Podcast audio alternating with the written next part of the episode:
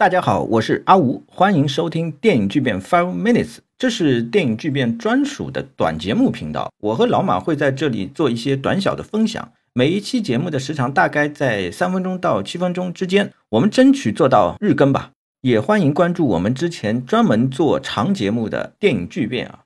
今天我想谈一下《花样年华》的政治意涵。我想呢，应该有不少观众会觉得《花样年华》就是一部讲暧昧男女的小资风情电影。和政治是没有什么关系的，甚至侯孝贤导演也这么认为。我记得侯孝贤当年在《千禧曼波》拍完左右的时候，他接受采访的时候就这么说了，他觉得《春光乍泄》很犀利，对政治的社会议题有非常犀利的看法，《花样年华》就非常空洞了，除了这个男女爱情什么都没有。这部电影呢，当年是在国内公映过的，我还记得科长贾樟柯导演当年还写过文章，应该是在《南方周末》发的。他说，在北京的酒吧见到墨镜王了，墨镜王很得意呀，拿到龙标了嘛。那因为科长当时还是地下导演，这个《花样年华》当年在内地公映之后啊，《花样年华》这个词就迅速成为了这个流行语。周璇被人遗忘的这首老歌，就这么被墨镜王给激活了啊！这个影片的主演梁朝伟和张曼玉后来还因此就上了春晚。但我要说的是啊，《花样年华》确确实实是一部有政治寓意、政治意涵的电影。这个电影肯定不是简简单单只有那个小资风情啊，而且呢，更加重要的是，这个电影的政治意涵不是附带的，不是附赠的，是与角色的情感生活联系在一起的啊。最直接的讯息是什么呢？就是影片的结尾插入了戴高乐访问柬埔寨的时政新闻，就是我们应该怎么解读这一段？这一段还是挺关键的。我首先要强调，这不是王家卫第一次用时政片段，他之前《春光乍泄》就这么用了。那个场景呢，我相信大家看这个电影的时候，尤其第一次看的时候，大陆观众应该是印象特别深刻的。背景声是一九九七年小平去世，这个电视媒体报道，前景是梁朝伟木兰的表情。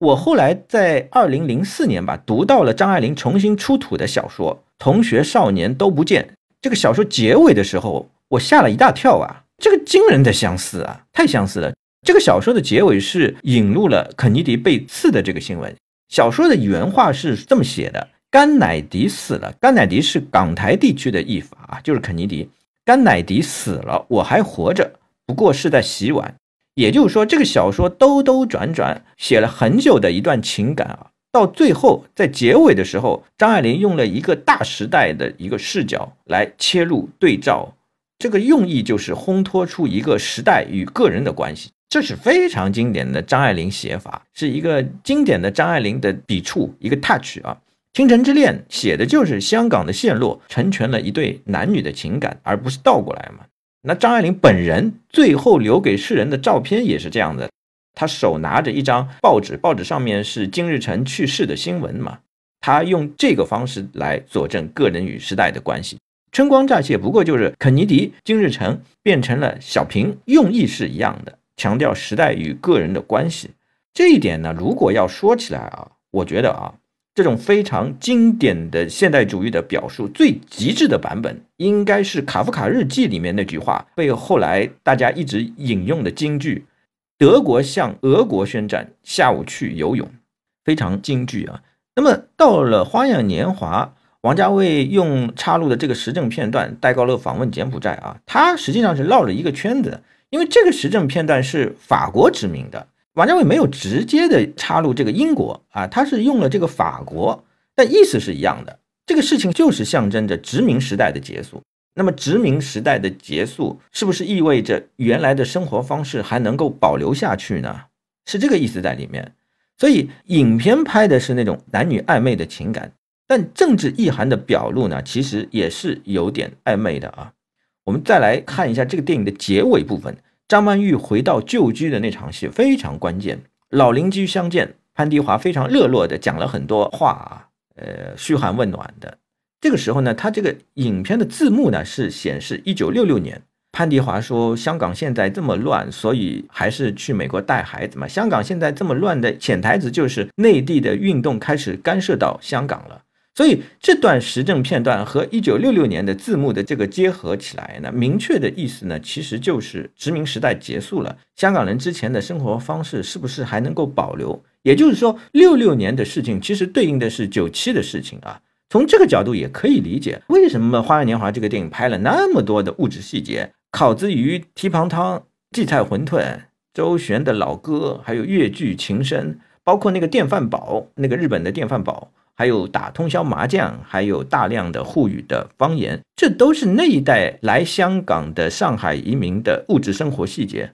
当然了。还有张曼玉那几十套旗袍啊，这个王家卫尤其是用慢镜头啊来表现穿着旗袍的张曼玉和梁朝伟擦肩而过的场景。他特别拍那个擦肩而过的场景，一定要让大家看见这种物质性的视觉性的方式来展现情感交融、互动发生这样的一个充满细密的这个纹理啊，这一切的一切就构成了一个微观化的日常化的这个生活，所以。说这个电影有没有政治性？当然是有的。《花样年华》是把一段暧昧的情感的发生过程拍了出来，那这段情感是那个时代的生活方式提供的。再是呢，用宏大的政治的这个时政片段来与这段私人的情感对照，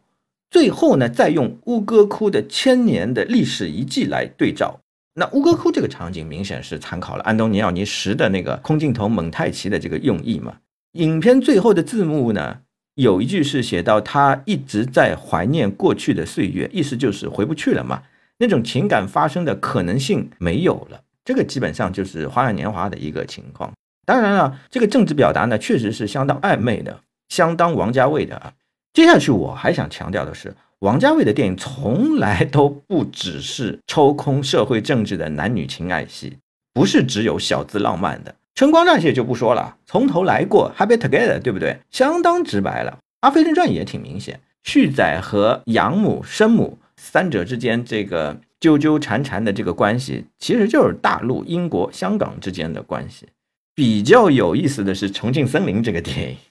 就这个电影的前面一半呢是金城武和林青霞两个人，两个台湾人。那么到了下面一半，这两个台湾人没有了，香港的台湾部分没有了。它变成了王菲和梁朝伟之间的关系，其实就是北京和香港的关系。王家卫在这里比较有意思的地方，或者说他比较天才的一面，是他非常理想主义的把这种两制 （one country two systems） 这种政治制度啊，这种政治制度是互不干涉、互不占有对方的这种权力架构，它转换成了一种对应的想象性的梦幻般的情感关系。这种情感关系也是不占有对方的，是纯精神性的。正是因此感动了九零年代的全世界观众还可以稍微具体一点，比方讲王菲在梁朝伟家中偷窥，这个其实就是暗中接管的意思。王菲写给梁朝伟的那张纸，实际上就是一个协议，就是王菲没有遵守协议，随心所欲去加州了，很浪漫，对不对？结尾的时候，梁朝伟又找到了那张残破的纸，那张协议。后来王菲又写了一张，写什么呢？梁朝伟说随便啦，写什么都无所谓了，就是。这里呢，我就不用再展开解读了啊。最后，我想说一点，香港电影的政治性表达不是从现在邱礼涛、呃杜琪峰开始的，也不是八十年代香港问题出现之后开始的。其实早在六零年代，李汉祥、胡金铨时代就开始了。李汉祥的这个《倩女幽魂》这个电影为什么会被反复拍呢？因为蒲松龄原作小说里面，其实反清复明的意图是非常非常明显的。那么在六零年代。国共冷战的这个背景下，对港台那一代从大陆南下的导演来说，这个意味着什么呢？我也不继续再展开了啊。那我今天就讲到这里，我们下一期节目再见。